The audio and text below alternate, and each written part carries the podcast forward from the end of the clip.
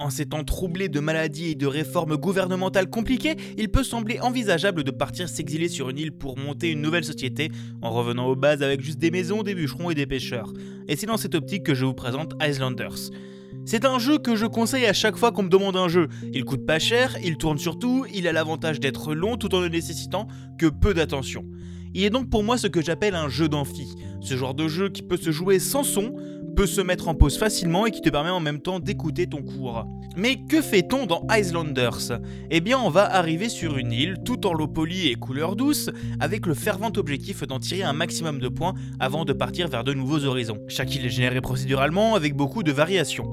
Il y aura celles plus grandes et rocheuses, les plus petites plates et pleines de verdure, celles géométriques plus étranges ou encore les atolls avec moins de place pour s'y établir. L'objectif sur chaque île sera de placer et de faire interagir tout un tas de constructions, Chacune vous apportera ou vous retirera par défaut un certain nombre de points, et viendra ensuite en ajouter ou en perdre en fonction des structures autour de lui. Une maison vous fera gagner des points si elle est à côté d'autres maisons, d'un centre-ville ou d'un parc, une cabane de bûcheron gagnera à être à côté d'autres arbres ou d'une scierie, mais perdra si d'autres cabanes sont en concurrence.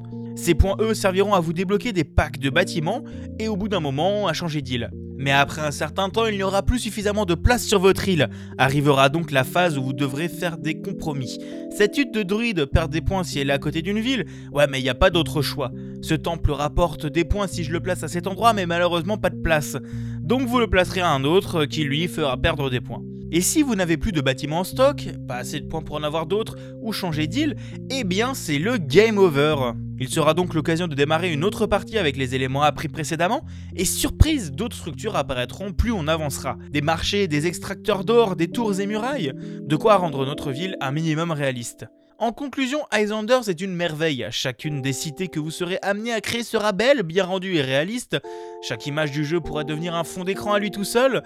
Le côté roguelite apporte une grande rejouabilité tout en ayant suffisamment de propositions différentes pour ne pas être redondant. J'espère vous avoir convaincu de donner une chance à Islanders et à ses devs Grizzly Games, surtout pour un jeu disponible à 5€ sur Steam.